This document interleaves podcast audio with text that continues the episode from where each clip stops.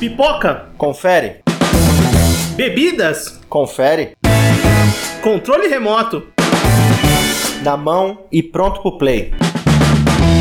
Então agora estamos entrando no Sofaverso. Muito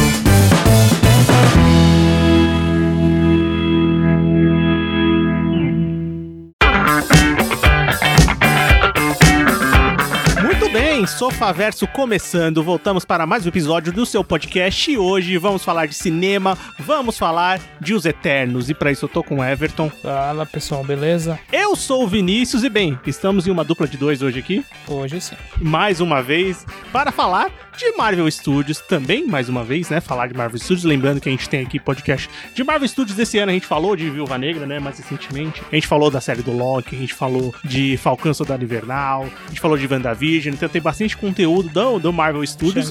Falamos de Shang-Chi também, muito bem lembrado. E então também vamos falar de Eternos, esse último lançamento da Marvel Studios no cinema, né?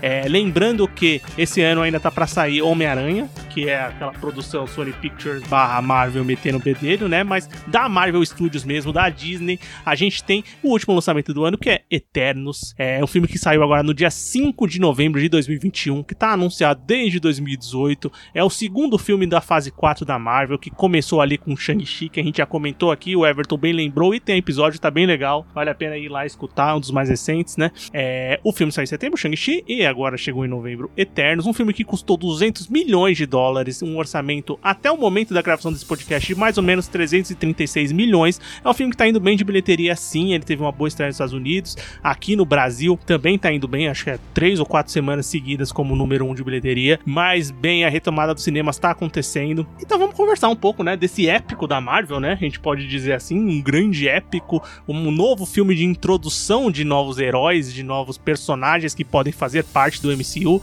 E a gente vai discutir um pouquinho aqui o que a gente achou do filme, a gente achou dos personagens novos, os o futuro, o que a gente acha que pode acontecer com os Eternos e com a Marvel Studios a partir daqui. E para isso, eu quero que primeiro, Everton, você comente os aspectos gerais, o que você achou de Eternos. Eu, de maneira geral, gostei do filme. É, eu acho que essa ideia de ser um épico da Marvel, pra mim, não atingiu isso, sabe? Porque pra mim ele é um filme bom de introdução dos heróis tal, mas é- ainda tem muita cara de um filme da Marvel. Mesmo tendo uma diretora ganhadora do Oscar, sabe? É, eu não vi tanto, assim, dela, do, de um ponto diferente da forma da Marvel ainda nesse filme, você entendeu? Bem, Everton, como você bem pontuou, o filme é dirigido pela Chloe Zhao, ou Chloe Zhao, eu não sei qual a pronúncia correta, me perdoe, Chloe, mas você é a diretora do filme. A Marvel Studios já trouxe mais, assim, não é a primeira tentativa, mas a Marvel tá trazendo esses diretores mais autorais e de cinema que não tem nada a ver com o que a Marvel faz pra direção dos seus filmes, então a Chloe Zhao tá contratada lá desde 2018.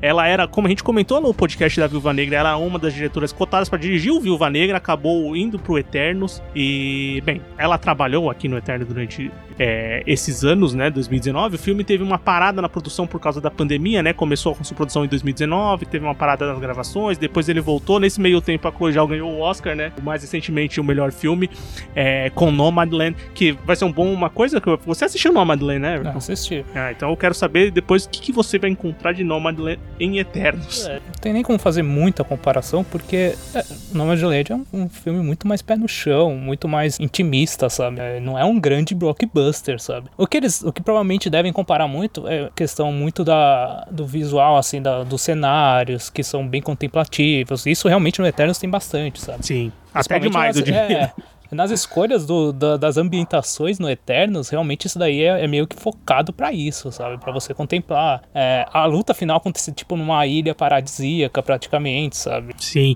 isso é uma coisa bem interessante e eu acho que é um dos pontos altos do filme. Primeiro, deixa eu adiantar o que eu acho em termos gerais, né? Eu acho, eu eu acho um filme, um, achei um filme bom, mas assim, que é muito. é, eu esperava mais. É um filme que não. Eu falei, puta, que bosta de filme, mas também não me agradou tanto. Eu acho que ele tem vários problemas e a gente vai comentar um pouquinho deles, mas uma das coisas positivas que eu já enxergo de cara é a arte do filme. O filme é muito bonito. É, toda essa questão de contemplação, de cenários, a Chloe Zhao, ela trabalhou muito e com cenários mesmo reais, né? Não é aquele aquele aquele cenário verde, né? O fundo verde que a Marvel tanto usa nos seus estúdios. É, aqui tem locações reais, eles têm muita locação em Londres, nas Ilhas Canárias, que é aqueles lugares das praias, os lugares mais paradisíacos. É, tem uma. Se você assistir o filme, nas duas horas e meia do filme, é um filme, é o segundo filme mais longo da filmografia da Marvel, dos, dos 20. Acho que esse é o 24 filme. O único filme maior que ele é o Ultimato. Ele é maior que o Guerra Infinita, ele é maior que todos os outros. Então é um filme bem longo. A história precisava disso, mas pensa comigo, quantas cenas de pôr do sol você viu nesse filme? É, então, tem bastante. Não, eu acho assim, ele é um filme longo, ele não, não chega a ser chato, assim, de você ficar. Deve ser um filme cansativo, sabe? Pela duração dele, mas é muito pelo fato de ter muitos personagens, ter que apresentar os personagens e tal, mas realmente tem muita, muita cena às vezes que para, fica contemplando, assim, e às vezes não, talvez não seria nem necessário isso, sabe? Sim. E, e uma, um outro ponto do filme, além da fotografia, dessas coisas, do, toda a parte técnica, assim, da, dos efeitos que, visuais, que sempre a Marvel, para mim, são muito bons, sabe? Os, efe, os, efeitos que eles fazem. A trilha sonora desse filme é uma das melhores do, do, dos filmes da Marvel. Foi uma que eu notei, tá ligado? É, é bem legal, né? Que Mas você é viu do, quem dirige, do Ramin né? Jawad, é, né? Ramin Jawad, isso mesmo. ele que, que, ele, que ele que assina a trilha sonora desse filme. É bem legal mesmo, eu também curti. É, é precisava de uma trilha sonora com esse aspecto épico. Logicamente, às vezes a trilha sonora da Marvel parece que é a mesma para todos os filmes, mas esse eu senti realmente uma, uma diferença, assim, assim que, que eu acho que casa com a ideia do filme. Mas eu acho que do mesmo jeito que tem essa parte artística que você vê a mão da diretora da Coijal nessas partes é, de contemplação, de planos abertos que mostram todo o ambiente, que você sente o vento muito bem, você vê o sol na sua cara, parece que você tá vivendo aquela situação, ele tem que intercalar com a fórmula, né? Por isso que esse filme me passa uma sensação que ele é descompassado na sua estrutura. Então parece que ele tá, assim, se dando uma liberdade de fazer uma coisa diferente do MCU, mas aí ele, ele parece que puxa uma corda e fala assim, ó, você é, é, é MCU, tá? Então tem que ter os, os bonecos em CG brigando. E eu acho que esse filme, apesar de ser muito bom, é, a ação dele não é tão boa. Eu não senti tanto impacto nas batalhas. É, é mas um, eu acho que alguns personagens são muito legais a cena de ação, mas alguns não são tão bons. É, um exemplo assim, antes de, de, de, entrar na história em cima, por exemplo, o efeito de velocidade da Macari eu achei bem legal. Sim, eu também achei bem legal. Foi um que eu achei mais, mais legal, sabe? Que eu achei, pô, um, um, filme do Flash tem essa ideia é muito boa, é, funciona muito bem, tá ligado? Sim, eles entregaram muito bem. Eu também gostei desses, desses efeitos. É, tem, eles funcionam, assim, é, o efeito funciona, a cena de ação funciona, mas eu acho que o filme é tão, é, assim, conflitante nele mesmo, com essa contemplação, depois vai para um MCU, aí tem uma pitada de comédia que aí eu acho que realmente é bem descompassada nesse filme, é, que é. acaba, eu acho que tirando um, um, pouco do impacto que poderiam ter essas cenas, ainda mais pelo tamanho do filme, pelo tamanho do épico que eles se propuseram a contar, porque é uma história de personagens épicos, né? Eternos conta a história de um grupo de heróis alienígenas, né? Os caras são os Eternos, criados pelos Celestiais, né? São criaturas, é... criaturas não, são deuses, né? Vamos dizer assim, é... que, que constroem é, universos, galáxias, planetas, humani... é, civilizações, eles são as criaturas primordiais ali, né?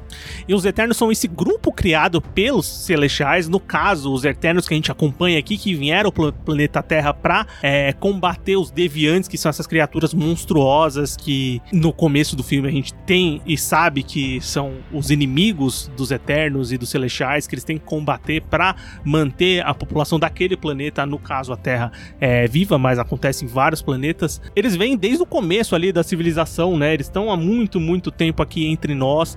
Então o filme ele se presta a mostrar os períodos da história, mostrar onde esses Eternos estão. Ele se presta a contar onde os Eternos estavam do desenrolar dos acontecimentos do MCU. Então o filme ele, ele trabalha com esse, com esse vai e volta de momento histórico com o fio da história que está sendo contada no agora e tenta introduzir esses personagens novos ali, que é um grupo realmente bem grande de personagens que também eu acho que tem coisa boa, mas também tem coisa que é bem para baixo. É, eu acho interessante essa apresentação deles mas assim, da, da questão da história em si mesmo, eu achei meio assim, os celestiais, beleza, eles existem lá, eles criaram os eternos e meio que dá a entender que eles criam os deviantes também, né? Sim, é isso, exatamente. E os deviantes, eles, eles querem acabar com as vidas, que é o papel deles, os eternos têm que pedir eles para poder gerar as vidas no planeta, para aí nascer um novo celestial. Esse é meio que o conceito básico. Né? Exatamente. Né? Agora, o que eu acho muito estranho é quando eles falam assim que ah, a gente não pode interferir nos humanos. E no filme ele traz, ele meio que é meio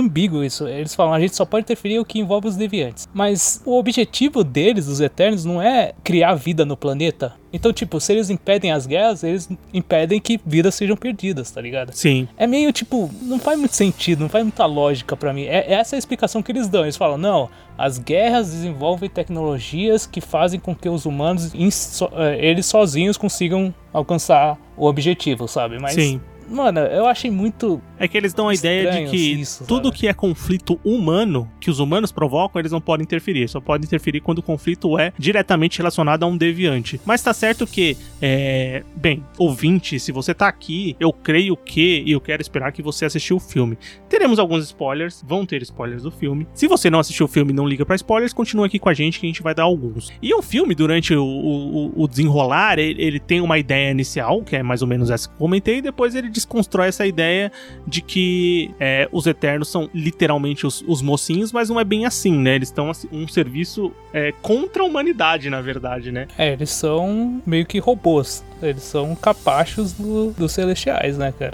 E assim, quando você. Esse filme que tem essa premissa cósmica, essa premissa épica e gigantesca, é, e apresenta tantos personagens, a duração dele, eu entendo que ele é longo por esse motivo, né? Tem muito personagem para apresentar, tem uma história que não é complexa para se contar, mas que tem muito vai e volta para você justamente focar nesses personagens, mesmo que esses personagens eles vão e voltam durante a trama, durante o que a trama precisa. É, e eu acho que um ponto negativo do filme, é, apesar de ter personagens legais entre todos, mas eu acho que aqui os personagens eles não são bons nos Eu também não gostei muito não, cara. Eu acho poucos assim que eu falei que são bem legais, sabe? Porque desse grupo, é, vamos comentar um pouquinho desse grupo. É, a gente pode tirar como principais personagens é, ali do grupo. Eu acho que. Primeiro, a gente tem a líder, né? A Jaque, que é vivida pela Salma Hayek, que ela é a líder dos Eternos. Que ela, ela assume o papel de liderança lá desde o começo. Depois do desenrolar da trama, ela continua essa liderança até ela morrer que é surpreendente que no começo do filme já mostra que ela morreu tal, e ela só aparece realmente depois no, nos flashbacks, né? Sim, só depois nos flashbacks. E, e tem uma participação importante como é, líder e mulher, né? Se eu não me engano, a personagem dela no, na HQ é um homem, é, é, é, é uma mulher aqui. É, e foi uma transição muito tranquila e ficou muito legal, assim.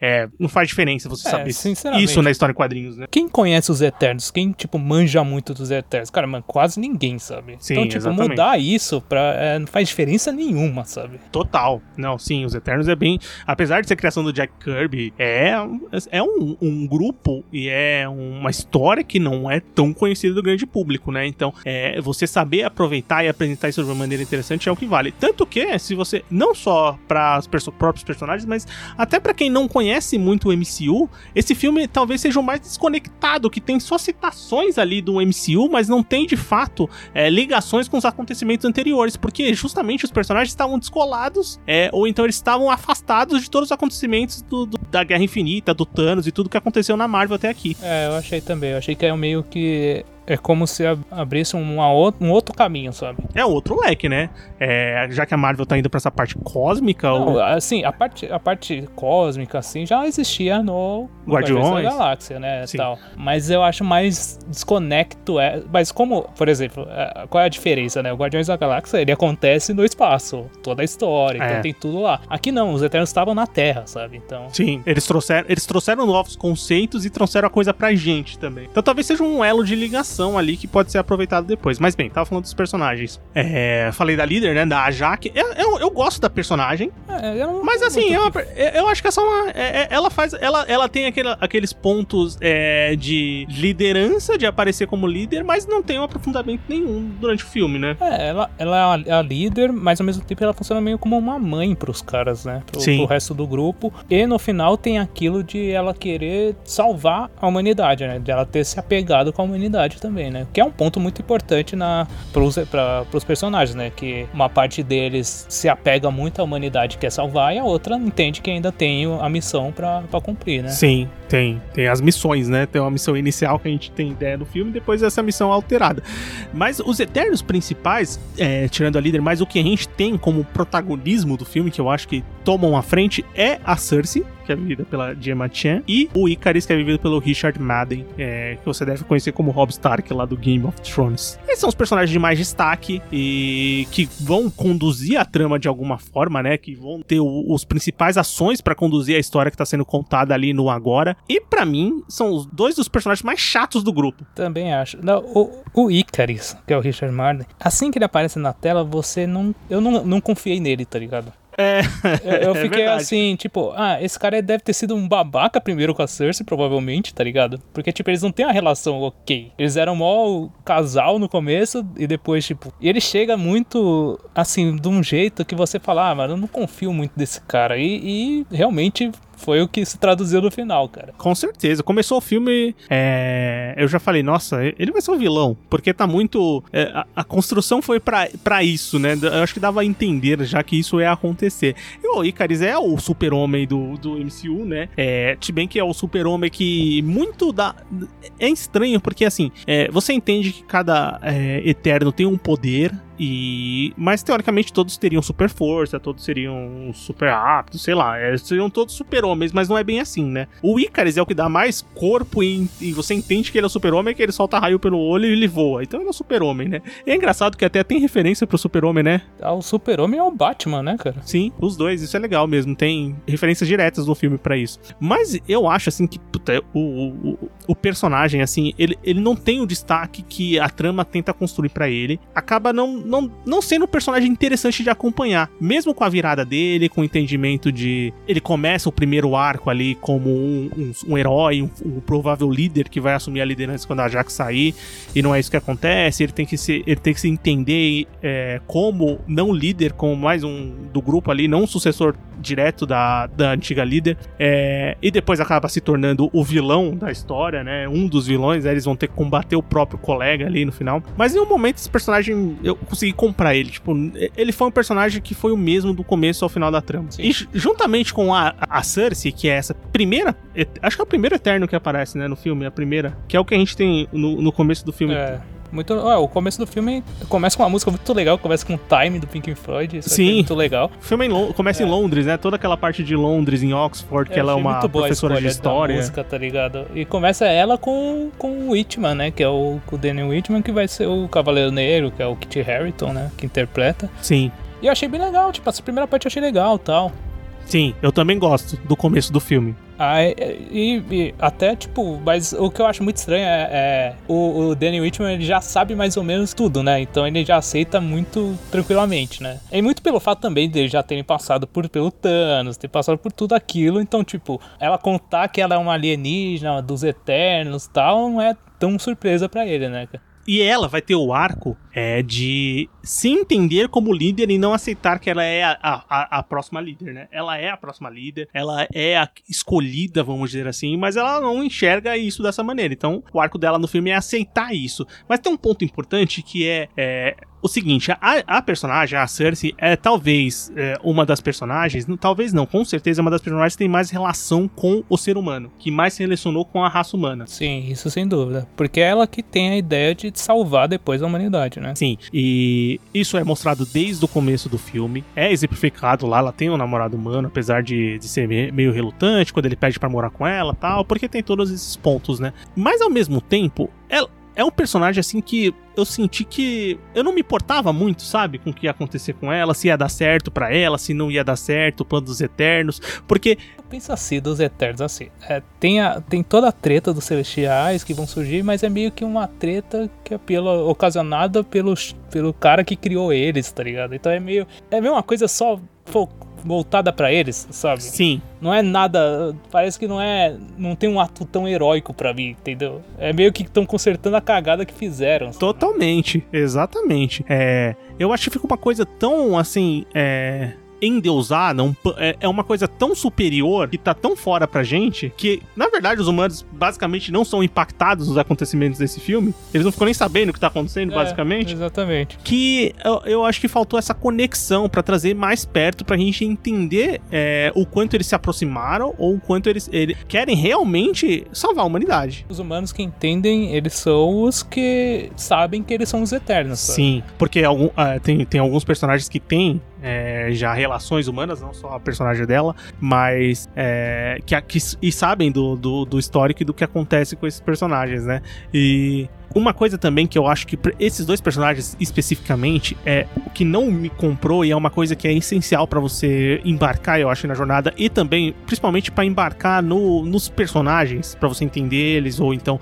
passar um pouco mais de emoção, alguma coisa que eles querem retratar, é o relacionamento da Cersei com o Icarus. É, também tem isso. né? Eu não sei se os dois não tem química mesmo, não bateu o santo dos dois atores, mas soou, for- soou assim como qualquer coisa, entendeu? Não um relacionamento de milhares de anos, como É, eles não deixam especificado. coisa Parece que eles tiveram um É. namorico, né? Parece, é, exatamente. Parece que eles namoraram dois meses e foda-se, tá ligado? É, é o que parece. Aí fica meio complicado você comprar essa ideia de que, ah, é, primeiro, eles são eternos, então tem toda essa questão de é, um, um ano pra gente é, é um segundo pra eles, é uma coisa bem diferente, uma escala de tempo bem diferente.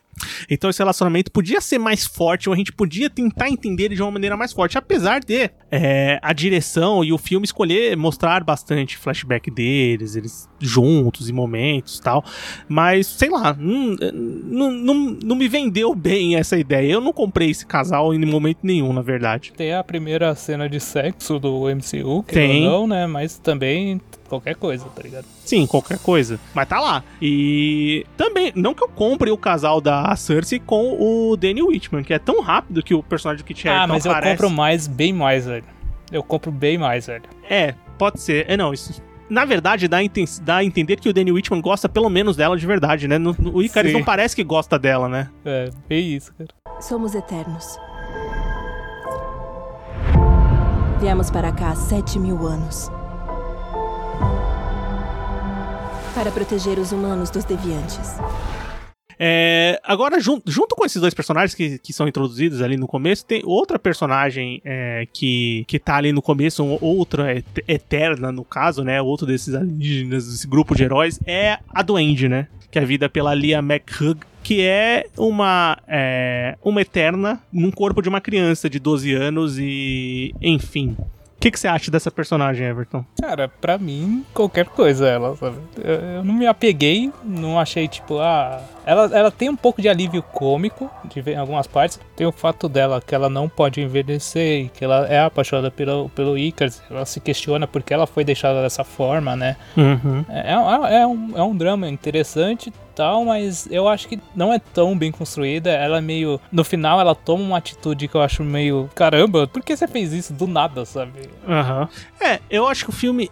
Eu acho que essa questão do complexo de Peter Pan dela lá até é mostrado desde o começo, assim. Mas eu acho que é uma personagem também que. Ela tenta ser um alívio cômico, mas também não é muito engraçada. É, tem uma habilidade lá que não é muito explorada. Aliás, as habilidades aqui me decepcionaram um pouco nos personagens. É, que às vezes parece que elas são todas iguais quando tá naquela luta gigante. Então, sei lá, não, não foi algo muito gritante assim pra mim que eu, visualmente eu achei tão legal. Mas é uma personagem assim que eu não achei horrível, mas também não, não, não me agradou tanto assim. Também não é uma, uma personagem que eu quero ver mais dela. O que apareceu, na verdade, o arco dela parece estar bem definido com essa escolha final, né? Então, é, eu não sei muito o que, que eles vão fazer com essa personagem, mas ela tem esse arco é, de se entender, se aproximar. Ela é uma eterna, mas quer ser uma humana, mas justamente pra viver coisas que ela não pôde viver como os outros conseguiram. Né? Sim, e os poderes dela são aquela questão de ilusão, né?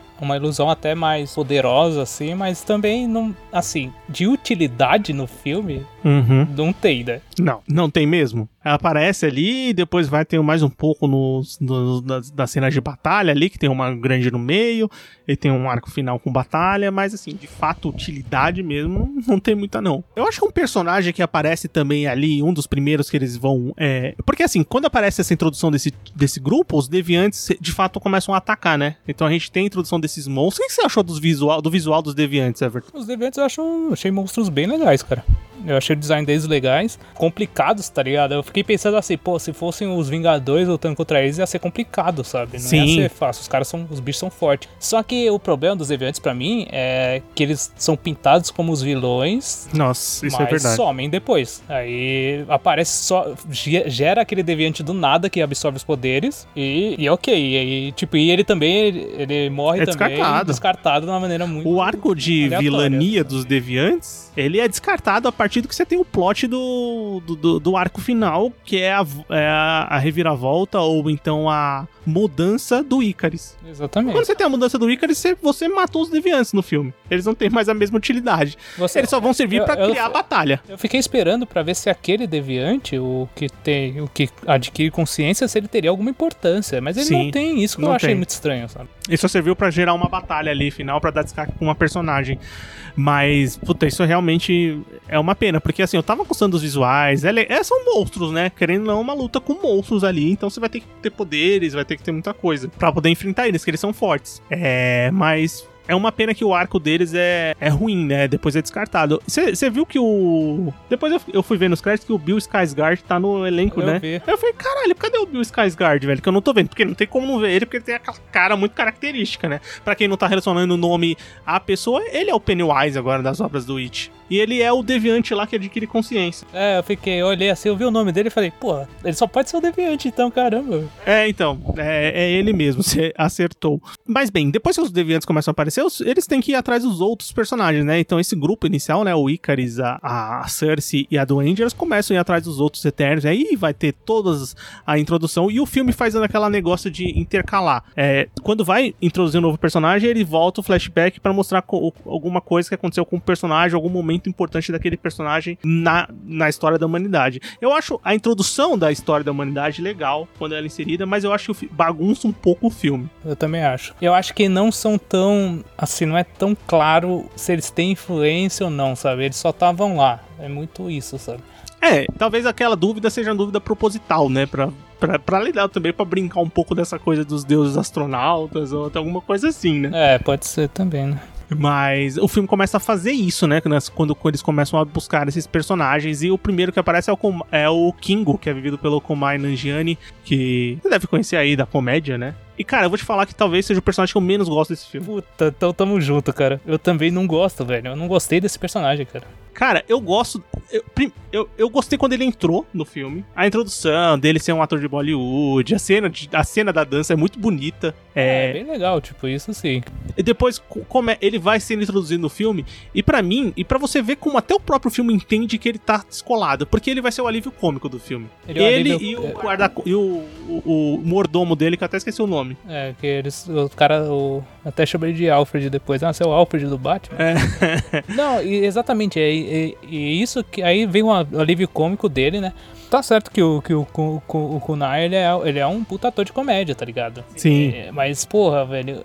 Não, a- ele tá. Assim, as piadas não são ruins, mas elas cansam. cansam e não funciona, às vezes, no contexto que tá lá. E ele é um personagem que, teoricamente, ele é um, um lutador lá, né? Ele é um, uma das forças de luta, né? E só aquele golpe, aquele poderzinho, aquele Kamehameha dele, sabe? Sim. E. O Leigan. É, o Leigan. Então, tipo, é. Cara, eu eu não gostei do personagem em si. Eu não achei que ele acrescentava muita coisa. Tanto que no final ele sai, né? Ele literalmente sai, sabe? Eu achei muito estranho isso, cara. É impressionante como você pega um personagem que é um dos principais ali, vamos dizer, ele é do grupo. Estando do grupo, teoricamente, se o personagem não morreu, o personagem deveria estar no confronto final. Sim, e o que eu acho estranho é assim, porque ele fala que ele vai seguir o Icarus até o final. Mas essa construção dele seguir o Icarus, da onde veio? Não existe. Não tem isso durante não é o filme, não é mostrado, momento. cara. É um negócio que você tem que supor pelo tempo que eles viveram juntos ali, mas não tem nenhuma cena que se que coloque pra mostrar aquilo. Então, acho que o personagem dele, assim, no começo, ele até vai, tem umas piadas boas, com o mordomo dele, principalmente, que é bem engraçado, tem umas partes, assim. Bem engraçado, assim, digo, eu não tô gargalhando, mas assim, funciona. MCU, aquela piada, piada introduzida. Mas como eu falei, como esse filme tem, assim, ideias é, de tons muito diferentes num próprio filme, tem uma hora que as piadas são muito desgastadas, muito fora de tom, muito fora do que tá acontecendo acontecendo no filme. Tem uma parte, por exemplo, a, a da câmera. Quando eles estão lá numa batalha. Nossa, eles forçam muito. E o cara lá, o, o, o cara lá filmando, o mordomo dele lá, o, o ajudante dele lá filmando e, tipo, quebrando a câmera, ele aparece com outra câmera e tal. Cara, os caras estão numa batalha de vida ou morte lá e, e essa piadinha pra mim ela não encaixa tão bem quanto as outras, tá ligado? Outras- Não. nos outros filmes, que tem outro tom, né, cara? Eu também acho. Eu também acho que, nossa, tem uma hora que se perde ali. Apesar de eu achar o mordomo dele engraçado, sim. É, é legal ter esse humano no meio dos Eternos, mas. Acho que até o filme entende que ele tava fora do tom ali, uma hora descarta ele, que ele nem vai pra batalha final, que é uma coisa que eu achei. Assim, a batalha final não perdeu nada, porque realmente o poder dele não é nada interessante em tela, mas. É um personagem que eu achei que era um, é um, é um dos pontos baixos principais ali do grupo que tá se sendo apresentado. Eu acho que aí eu vou falar de uma. de dois personagens juntos, que eu acho que da gente falar junto, que é uma das relações mais legais, que eu acho que é mais bem construída no filme. É, a gente tá com o mesmo bom gosto, viu? Porque, mano. Que é o Gilgamesh, que é o personagem do Don Lee, que você deve lembrar daquele filme Invasão Zumbi, que a gente já comentou aqui no Bom, o Mal e o Feio Zumbis, que foi o nosso filme bom. E, bem, se você assistiu aquele filme, você sabe porque ele foi escolhido pra ser o Gilgamesh. Sim, e ele luta do mesmo jeito que eu achei maravilhoso isso. Ele dá tapa no deviante. Eu achei isso muito bom, cara. É, tem o personagem do Don Lee, né, o Gilgamesh, e a outra personagem é a Athena, que é vivida pela Angelina Jolie, que com certeza é o nome de mais peso aqui do elenco do filme. E não é à toa, cara. Porque ela é foda, tá ligado? que assim, eu gostei muito do, do eu gostei da relação desses personagens, Pra mim é a melhor do filme, é disparado assim. Eles se prestam a construir a relação daqueles personagens, é a que você mais compra. É o personagem dentro do grupo ali que tem uma relação mais próxima mesmo. Apesar de eu achar que a peruca da Angelina Jolie tá incomodando um pouco, que tá muito peruca ali, mas tudo bem. Mas assim, é, é a relação que eu mais gostei. Eu gostei dos seus personagens. O, o, o Don Lee, ele é um alívio cômico ali. O, o Gilgamesh é um alívio cômico que funciona. Ele, no caso, é um alívio cômico funcional. E- é, ele tem uma importância ali totalmente relacionada à, à personagem da, da Athena, da Angelina Jolie. E funciona. O que ele se presta a fazer, ele funciona nas batalhas, até o desfecho dele. Funciona muito bem. E a Athena, que é a personagem, uma das principais do grupo, eu gosto, mas não gosto. Então, eu, eu, eu gosto. eu- a, a relação deles me lembrou muito a Izumi Kurtz e o marido do, do Fullmetal do, Alchemist, do tá ligado? verdade. Porque ela, ela é muito, muito forte, tá ligado? Ele é forte também e tal, mas ela é, ela é uma das mais fortes e, e as cenas de luta dela são as melhores. Não, sim, é muito acho legal a cena de luta dela. Eu gostei daquela habilidade que ela tem em transformar os instrumentos É, que ela tá o poder usando. dela é o mais legal, assim, pra, pras lutas eu achei o mais legal. E essa ideia, eu achei muito boa a ideia dela ser um. Ela tem um descontrole de lembrar das outras situações onde eles tiveram que sacrificar também o planeta e ter uma, um, um, um outro eterno que vai apoiar psicologicamente ela, sabe? Que nem Sim. muito que nem a relação que tinha a Viúva Negra e o Hulk, né? Sim, é verdade. Tem, tem essa relação que é bem parecida mesmo. Eu gosto. Então, eu gosto do, do personagem nas batalhas e tal, mas eu ainda acho que o personagem dela não tem tanto destaque assim. Não, então, isso eu acho que é um ponto que é realmente. É, a Angelina Jolie, pra mim, ela se destaca, assim, Por ela ela aparece, por ela ela se destaca. Mas como o personagem ser uma liderança do grupo, não, ela é mais um. Ela é tá mais lá, um, tá ligado? exatamente. Ela totalmente essa impressão. Tanto que, quando você tem o arco final de batalha, ela tá até separada da batalha principal. Da Sim. batalha do Icarus. Uhum. Por isso que eles trazem aquele deviante que se transforma, que adquire as habilidades durante o filme, pra batalhar com ela, porque ah, eu acho que até o próprio filme sente a necessidade de dar uma batalha pra ela. É, pode ser também, né? E acontece, assim. E- mas é uma personagem que, diferente de, dos outros aqui, eu, eu acho que ela tem mais é, o que entregar no MCU, mesmo também por causa do desfecho que a gente tem no final do filme, né? Bem, falando em duplas, eu acho que tem uma dupla aqui que não é diretamente ligada ao filme inteiro, mas a gente entende que eles têm uma conexão emocional, que é a Makari, que o Everton já comentou rapidamente, da, que tem a habilidade de super velocidade, que é vivida pela Laura Hidloff, e o Druig, que é vivido pelo Barry Kelgan, que é um dos personagens que eu mais gostei, pra falar a verdade, que é o Eterno que tem a habilidade de manipular a mente dos personagens, e é um personagem que vai ter essa questão de confrontar a liderança da Jaque, essa questão de você não interferir no- nos humanos. É o cara que tá de saco cheio, na verdade, né? O que, que você achou? Você gostou desses Eu personagens? achei legal, mas também pra mim não. Ok, sabe? Ele não, ele não interfere muito, sabe? Eu, ach, eu achei legal a posição dele, dele ser um cara que tem um pensamento diferente dos outros. Sim. De falar, ah, cara, eu já vivi aqui e você agora vem me falar que a gente tava aqui pra destruir todo mundo. Pô, que porra é essa? É o personagem que eles dão a cara de vilão, né? A pinta de vilão, que talvez vai ter alguma atitude pra virar casaca, mas na verdade não acontece, né? Ele é um dos que tá mais interessados, na verdade, em, em, em cuidar da humanidade mesmo, né? Tentar, de alguma forma, fazer com que aquilo funcione. É uma cara e dá pra você entender que ela é aquela personagem é, boa, né? Que quer salvar a humanidade também, que quer ajudar o grupo e tá sempre ali, de alguma forma, buscando uma alternativa pra eles vencerem ou eles conseguirem o objetivo como grupo, né? Sim, e como liderança assim de ataque também, ela é uma dos personagens de luta que são mais legais e que tem e que tem um poder muito legal, né? Que é a questão da Nossa, velocidade, né, cara? E é o- muito bem utilizado, muito bem A- feito. na batalha final é muito foda quando ela luta com o Icarus e É. ela dá um pau no Icarus, pra falar a verdade, Sim. né?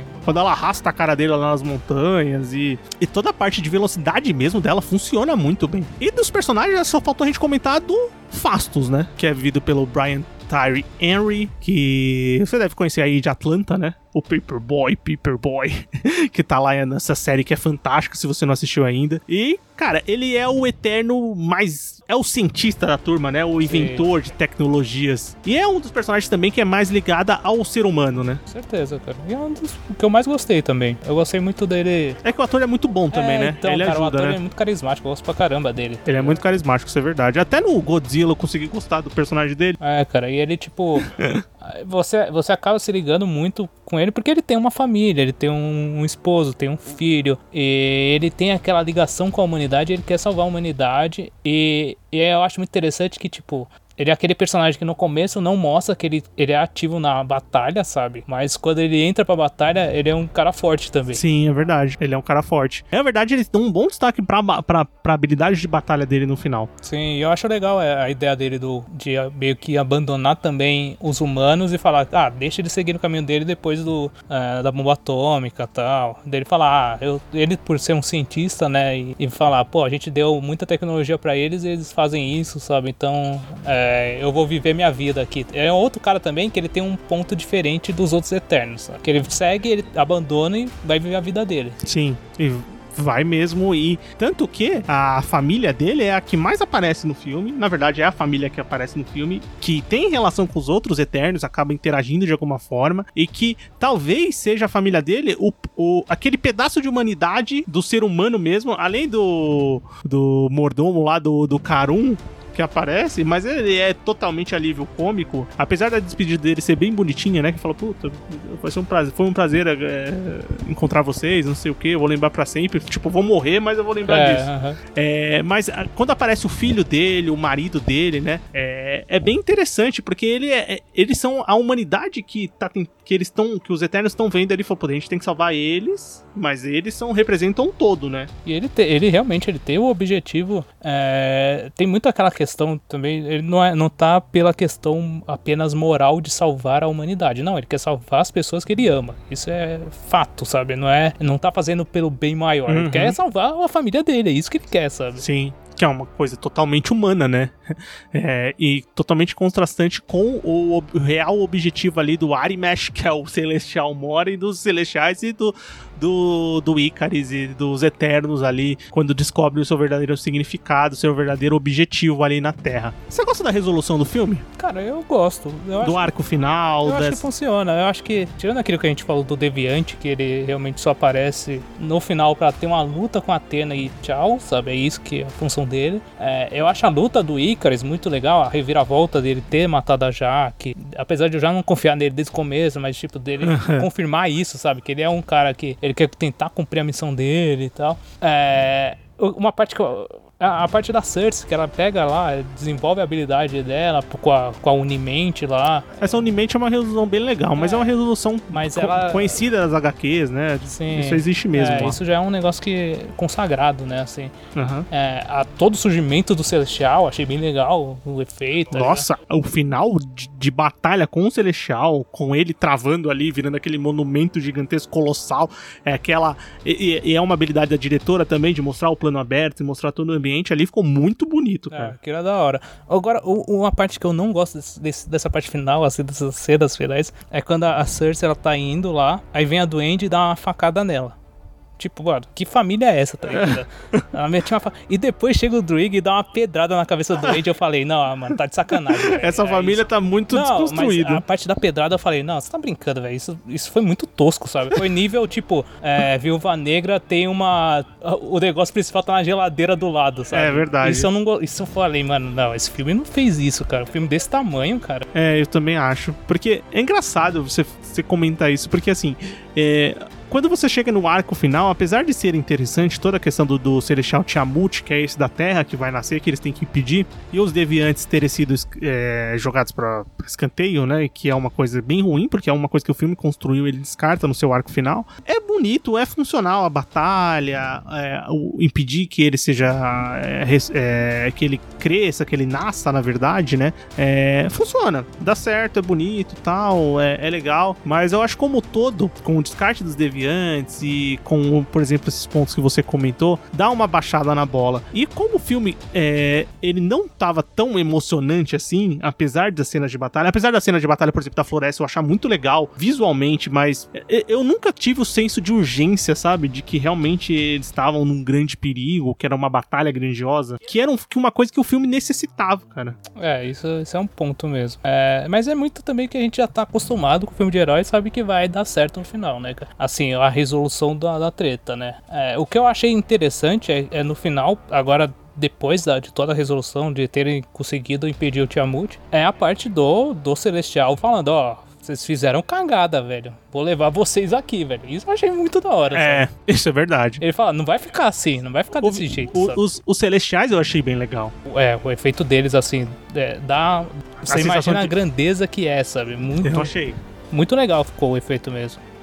Mas bem, vamos para aquela hora definitiva do podcast? Ah, não, só relembrando, tem duas cenas pós-crédito também. Ah, é verdade, importantes, importante. né, cara? É, a resolução do filme, que termina praticamente com seis eternos ativos, assim, digamos assim, né? É, tem a separação dos grupos, né? É, que fica o o Fastos, a Cersei e quem mais fica na Terra? O Fastos, a Cersei, O Kingo, né? E o Kingo com a Com a Duende que se tornou humana. né? Então, É. e eles ficam na Terra e a, a Atena, a Makari e o Druig eles vão pro espaço pra tentar avisar os outros Eternos o que eles, qual a função deles. Sim, na verdade a função deles não é a que eles imaginam de salvar os planetas, e sim fazer com que os celestiais nasçam. Isso aí. E tem a parte do Ícaris indo até o Sol, né? Total referência ao Ícaro, que a gente conhece a lenda muito bem, né? Com certeza. Que eu acho que não morreu, né? Eu também acho que não.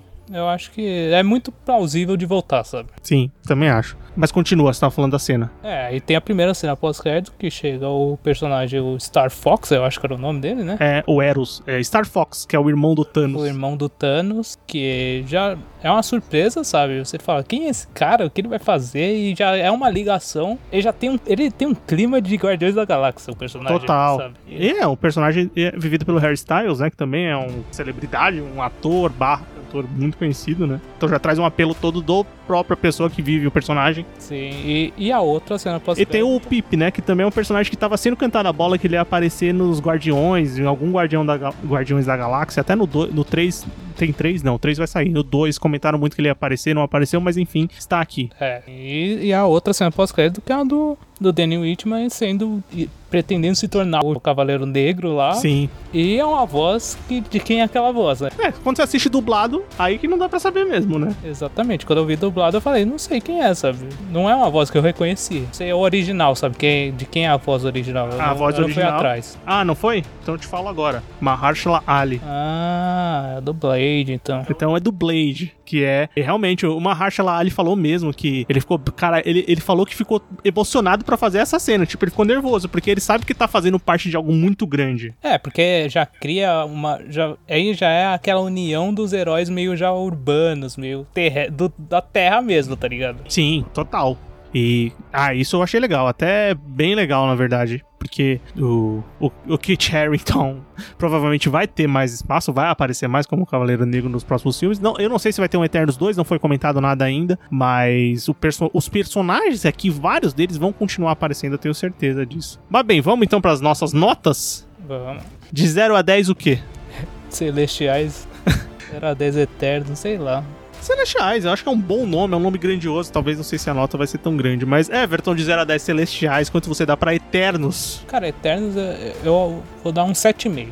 Nossa, sério? 7,5. Eu, eu, eu achei ele ok, sabe? Eu acho que tecnicamente ele é um filme muito legal, sabe? Muito bom, muito bem feito e tal. A história tem alguns pontos que a gente mencionou, tem algumas coisas que não, não acrescentaram muito, mas eu acho que eles po- podem trazer muito, muito mais coisas, sabe? Os personagens foram bem apresentados, alguns, e eu acho que os que ficaram conseguem carregar alguma coisa pro, pro universo da, da Marvel, sabe? Cara, é. Bem, eu vou dar 6. O cara tá nervoso. Não estou nervoso. Porque eu realmente acho que assim, o filme é muito bonito artisticamente, tem coisas muito bonitas, fotografia, direção de arte, é, cenários, é tudo muito bonito. Mas eu acho que os pontos de roteiro e personagem, que eu acho que é um filme que introduz muito personagem, os personagens não são tão legais assim, não tão legais assim, não carregam a história, você não ficou muito interessado, não são tão carismáticos. Eu acho que isso conta muito pro, pro sucesso do filme. É, pro sucesso do filme, assim, por quanto você vai gostar do filme. Então, eu acho que isso me afastou um pouco do filme, talvez não tenha criado tanta emoção quanto eu gostaria. É, o filme é bonito, eu acho que vale a pena assistir sim. Ele não é um filme, assim, horroroso, é um ponto baixo da Marvel, como estão falando por aí. É, mas eu acho que não é um filme tão grandioso quanto ele deveria ter sido, quanto se prestou a ser. Então, eu acho que faltou um pouco de, de, de coesão ali no próprio, na própria leitura do filme e tal, entender como ele ia funcionar, e faltou um pouco de personagem mais atraente, vamos dizer assim. Mas isso é verdade, apesar de os personagens não funcionarem tanto pra esse filme, na introdução inicial deles, eu, eu consigo enxergar que eles podem funcionar futuramente. Com certeza, isso sem dúvida. Então, por isso que eu dou nota 6 pro filme. Então, na nossa conta, a nota do Sofaverso pra Eternos é de 6,75. 6,75. Kevin Feige vai receber essa nota no escritório dele, vai repensar o que aconteceu. Mas bem, ouvinte, espero que você tenha gostado desse episódio. O que, que você acha? Eternos é 6,75 ou você daria mais? Qual é a nota que você dá pra Eternos? Vamos pro bloco final? Bora. Recomendações, críticas e o que mais vier à nossa cabeça agora no bloco final.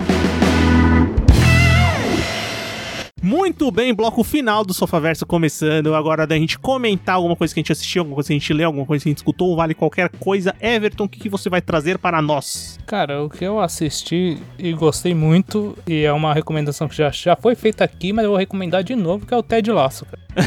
Série da Apple TV. Cara, ela é sensacional. É realmente. Eu, eu fui assistir pensando, pô, será que ela é realmente tudo isso? E ela é tudo isso, cara. Porque é uma série que você assiste do- e gosta tanto, sabe? Você gosta tanto dos personagens, gosta tanto da, do clima da série. É, eu acho que ele funciona muito bem. É, é o estilo de comédia que eu gosto, sabe? Ela não, é, não é aquela sitcom clássica. Ela funciona muito bem, tem partes dramáticas também. E por isso que eu achei ela uma série sensacional, realmente. E mereceu ganhar tudo que ganhou mesmo. Sim, cara, muito foda. Ted Laço é muito bom. O Anderson recomendou, né, há muito tempo atrás, acho que tava na primeira temporada ainda. É, eu assisti também, tô na segunda temporada, não terminei de assistir, mas terminarei porque é uma série que vale muito a pena. E olha, não faço promessas, mas tá na nossa pauta aqui, eu acho, viu? Sim.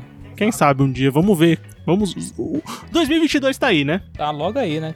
Bem, é, o que eu vou comentar é um filme, um filme que saiu em setembro. Ele estreou em setembro no Festival de Veneza, mas é um filme nacional chamado Sete Prisioneiros. Tá passando net. Acho que muitas, muitos de vocês têm Netflix, entra na Netflix, aparece lá um filme nacional, Sete Prisioneiros. É filme dirigido pelo Alexandre Morato. Eu assisti é, ele esses tempos aí, dei uma chance, porque a premissa era interessante. O filme se passa é, aqui em São Paulo. E, cara, realmente é um filme muito legal. É muito pesado, é bem aquele filme denúncia, saca? Aham. É, ele conta a história do Matheus, que é visto pelo Christian Malheiros, que ele já tinha sido protagonista do filme anterior do Alexandre Morato, que é Sócrates, que foi um filme que chamou bastante atenção também. É, por isso que muita gente maior começou a se envolver. O Fernando Meireles, ele, ele é o produtor desse filme. E o, o Matheus, né, que é o personagem que ele vive, é um jovem de 18 anos que mora em Catanduva, que é interior de São Paulo, aqui pra quem não conhece, e ele vai trabalhar num ferro velho na capital, na- em São Paulo. E a partir daí, ele com os outros meninos ali da idade dele acabam trabalhando num sistema que é análogo à escravidão moderna. Então ele, ele trabalha muito com esse ponto de escravidão moderna, é, de você trabalhar e você receber, mas na verdade você não tá recebendo porcaria nenhuma. Ele também trabalha com a questão de, de imigração ilegal, de escravidão, Tráfico desses- de humanos, né, também. tráfico humano. É, é uma coisa bem pesada, é uma realidade bem dura que, assim, é, o Alexandre Morato ele não se baseia em um caso específico, mas um conjunto de reportagens de conhecimento público e jornalístico de que acontece. E um, um nome muito forte pra esse filme é o Rodrigo Santoro, que vive o Luca, que é esse comandante. Ele é o chefe deles ali no Ferro Velho, quem comanda todo o, o lugar que eles trabalham. E o Rodrigo Santoro tá muito. O Christian Malheiros, o protagonista, tá muito bem. O Rodrigo Santoro também tá muito bem, se entregou muito papel. Ele tá magro, tá sujo o tempo inteiro, barbudo. E, bem, é um filme que tá sendo bem comentado lá fora e tá com muita cara que vai ser a escolha do Brasil para tentar disputar uma vaga no Oscar. E o nome do Rodrigo Santoro, querendo ou não, também faz uma diferença grande, porque ele, ele tem uma carreira muito solidificada lá fora. Uhum. Mas bem, é isso, né? Com Comentamos sobre Eternos, então comenta com a gente o que você achou.